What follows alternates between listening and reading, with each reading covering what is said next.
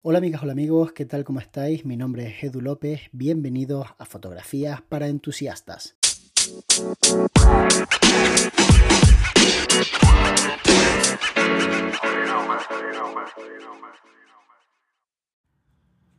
Hola Edu, mi nombre es Miguel. Feliz año. Enhorabuena por el podcast también.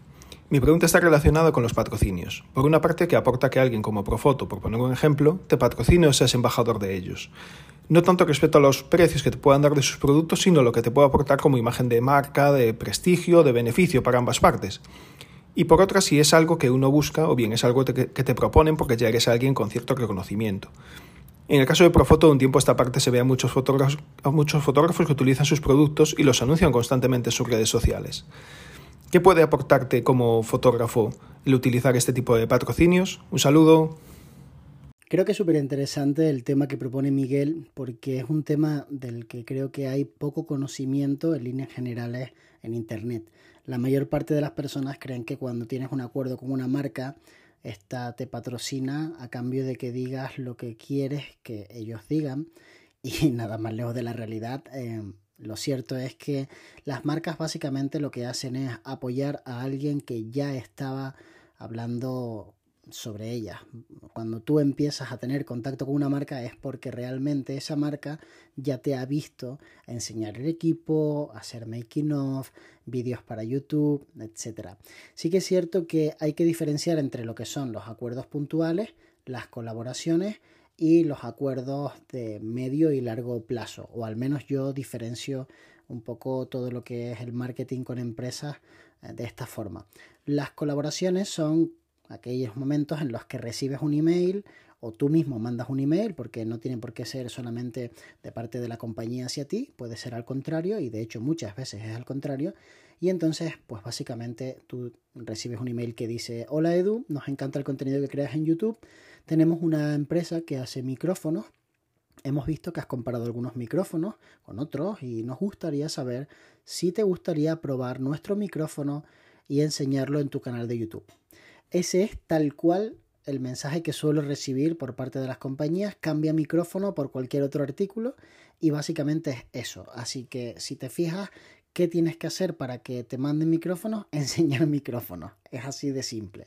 Entonces, bueno, eh, no es raro también entender que ellos van a buscar en YouTube a su competencia, van a ver quién está enseñando los vídeos de su competencia y van a intentar igualar la apuesta y hacer que eh, las mismas personas que enseñaron los micrófonos de Rode, pues enseñen ahora los de Deity o los de Comica o los de cualquier otra marca. Eso es un poco obvio, ¿no? También están las colaboraciones pagadas, que son colaboraciones en donde la marca, además de ofrecerte el producto, te dice cuánto cuesta que me pegas en tus vídeos durante, pues yo qué sé, los próximos 5 vídeos, 30 segundos y 60 segundos. Entonces te preguntan por tu fee, tú básicamente le dices, mira, yo cobro X por hacer eso y estas personas pues deciden si invertir su dinero en ti. Algunos creadores de contenido aceptan colaboraciones y otros solamente aceptan dinero. Al final cada uno se busca la vida como quiere. Yo conozco youtubers que aceptan colaboraciones de forma continua, otros que aceptaron muchas colaboraciones y ya no están por la labor, ahora piden dinero y otros que te piden verdaderas locuras. Cuando digo verdaderas locuras, os caeréis de culo si supierais lo que llegan a pedir algunas personas de las que seguís por simplemente hacer un vídeo con una colaboración con una marca. Porque claro, obviamente teniendo la audiencia que tienen, piden verdaderas barbaridades de dinero. Entonces, ese tipo de colaboraciones pueden ser eh, que te vengan por parte de la marca o tú mismo puedes proponerle a una marca decirle, mira, yo estoy haciendo una comparativa de micrófonos inalámbricos y me gustaría que vuestra marca me mandara el suyo para poder incluirlo dentro de la comparativa. Os doy la oportunidad de hacerlo así. Esta fue la forma en la que yo conseguí las colaboraciones con Olympus, Sony, Fuji cuando empecé a enseñar las cámaras APS-C tope gama. ¿Os acordáis que en el canal de YouTube estuvimos haciendo una comparativa? Sin embargo, Así como os digo que Olympus lo puso todo súper fácil y fue un trato encantador el que tuve con ellos, Nikon, por ejemplo, me dijo que no, que no le apetecía salir en el em, canal y que ellos no tenían ningún interés en aparecer. Y es completamente respetable. Hay gente que entiende que eso es beneficioso para ellos y hay otras personas pues que a lo mejor no o sencillamente no les cae bien, que eso también puede pasar. En este caso mm, yo no creo que les caiga mal porque sinceramente no, no he tenido trato con, con la gente de Nikon pero sí creo que a lo mejor la cámara APS-C que ellos tienen no puede competir con la de Fuji, la de Olympus y la de Sony y entonces, bueno, pues básicamente te dicen que no porque saben que van a salir perdiendo. Pero a mí personalmente me parece un error porque al final el problema es que es mejor salir aunque no ganes, porque yo siempre voy a decir los puntos buenos de la cámara, aunque haya otros que no sean tan buenos, que no salir. El que no sale es que tiene todas las de perder porque la gente ni siquiera les tiene en cuenta. Entonces, bueno, básicamente así es como hacen las colaboraciones o al menos esa es mi experiencia. En cuanto a los acuerdos puntuales, serían acuerdos pues como los que tengo por ejemplo con BenQ. BenQ es una compañía que vende unos monitores espectaculares, tienen una relación calidad-precio alucinante y entonces básicamente te dicen, oye, me ha hablado de ti este fotógrafo con quien colaboro y estamos buscando perfiles como el tuyo para hacer algunas acciones puntuales ¿te apetece? Y entonces tú dices, ah, bueno, ¿y qué tienes que proponerme? Pues mira, mm, te puedo contratar un webinar para que lo hagas en tu canal de YouTube, enseñes a tu audiencia un tema que normalmente no profundizarías tanto y entonces yo lo pago. Entonces tú dices, ah, bueno, pues eso vale, pues X. Por ejemplo, tengo que pagarle a la maquilladora, a la modelo, al que me graba, al que me ayuda y también tengo que ganar dinero. Es tanto dinero. Y entonces ellos te dicen, pues hazme una factura y tú se la mandas y entonces, pues básicamente tienes una colaboración puntual con una marca que te está pagando por hacer un tipo de contenido en tu canal. Esas son maravillosas porque realmente es un win-win de todas, todas. O sea, tú ganas como creador de contenido, tienes un contenido premium que te están patrocinando. El público gana porque obviamente es un contenido espectacular y la marca gana porque obviamente tiene una visibilidad brutal. Entonces para mí esa es de las mejores que hay Em, porque de verdad que ganamos todos, sinceramente, cuando eso ocurre. Lo que pasa es que eso solamente ocurre con determinadas compañías que tienen capacidad para poder hacerlo.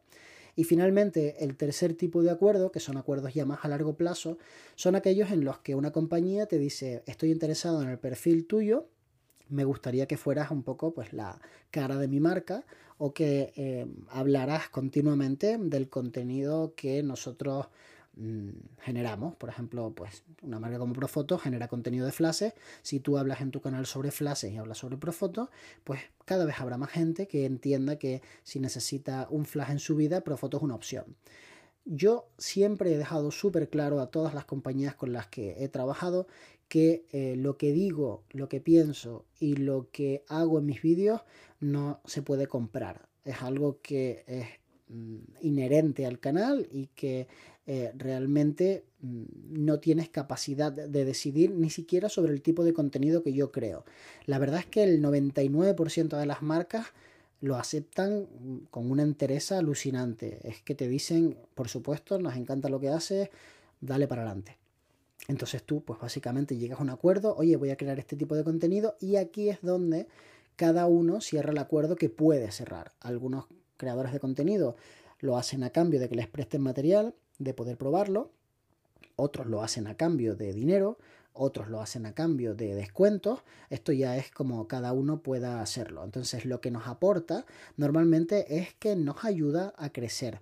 Cuando tú tienes un canal de YouTube necesitas que haya mucha gente arrimando el hombro para que el canal vaya adelante. Hombre, si tienes un padre millonario que lo paga, no te hace falta nadie, lo puedes hacer como te dé la gana. Pero si eres una persona normal que no puede destinarle tantos recursos a su canal de YouTube, pues obviamente vas a necesitar que determinadas marcas te puedan apoyar, eh, tanto prestándote material como ayudándote a generar determinado contenido, eh, echándote un cable con contactos, eh, dándote la oportunidad de estar en un determinado evento o sencillamente pues dándote antes que a nadie un material que sabes que te va a posicionar muy bien en YouTube. Si por ejemplo Canon va a sacar una cámara nueva y me llama y me dice te voy a dar la cámara, dos semanas antes de que salga para que puedas tener el vídeo el día que se presenta. Hombre, pues eso es brutal. Pensad que eso para mí supone asegurarme, pues a lo mejor 20.000, 30.000, 40.000 visitas de una atacada, porque hay mucha gente que está interesada en ese contenido. Entonces lo lógico sería que me pagaran, pero la realidad es que ellos saben perfectamente que en ese caso tienen la sartén por el mango. Entonces te dicen, si no eres tú es otro, no pasa nada. Entonces tú ahí tienes que decidir si lo haces o no lo haces. En el caso de los acuerdos a muy largo plazo, como pues los que puedo haber tenido yo con Profoto en su momento, pues básicamente son acuerdos de em, yo voy a crear contenido con tu marca cuando tu marca eh, pueda echarme una mano, me la va a echar. Pero no hay un pago de por medio, no hay un contrato con una nómina fija para que tú crees un tipo de contenido. Eso no se suele ver con este tipo de compañías porque no les hace falta. Básicamente porque son los líderes del mercado. Entonces al líder no le hace falta invertir en, este tipo de, de creación de contenido o al menos no le hace falta invertir en un perfil como el mío. Sí que es cierto que esto pasa mucho con marcas como Rode, que no te dan nada de bola, porque realmente es que están en la cúspide de la pirámide con Profoto, con Apple. Entonces, ¿os imagináis a Apple pagándole a alguien para que hable de ello? No hace falta. O sea, la gente ya, el simple hecho de que a lo mejor le eh, dejes un portátil antes de que salga, dos días antes de que salga o el día que sale, ya es suficiente pago para ellos porque ya van a monetizar ese contenido de otra forma. Lo van a monetizar en visitas, lo van a monetizar en suscripciones a su Patreon o sencillamente eh, de alguna otra forma, pero desde luego ese es el contenido que les hace crecer. Y por eso no es raro ver como muchos creadores de contenido que tienen mucho éxito, como por ejemplo Luisito Comunica, invierta su dinero en comprar equipos nuevos para poder enseñarlos en el canal. Él prefiere gastarse dinero en comprar el equipo que tener que rendirle cuentas a la marca, porque además cuando tú tienes un acuerdo con la marca, por defecto la gente interpreta que mm, ese acuerdo te va a condicionar en tu forma de pensar y ahí es donde realmente se muestra la entereza. Afortunadamente nosotros los españoles tenemos mm, como que mucho orgullo y lo hacemos realmente bien.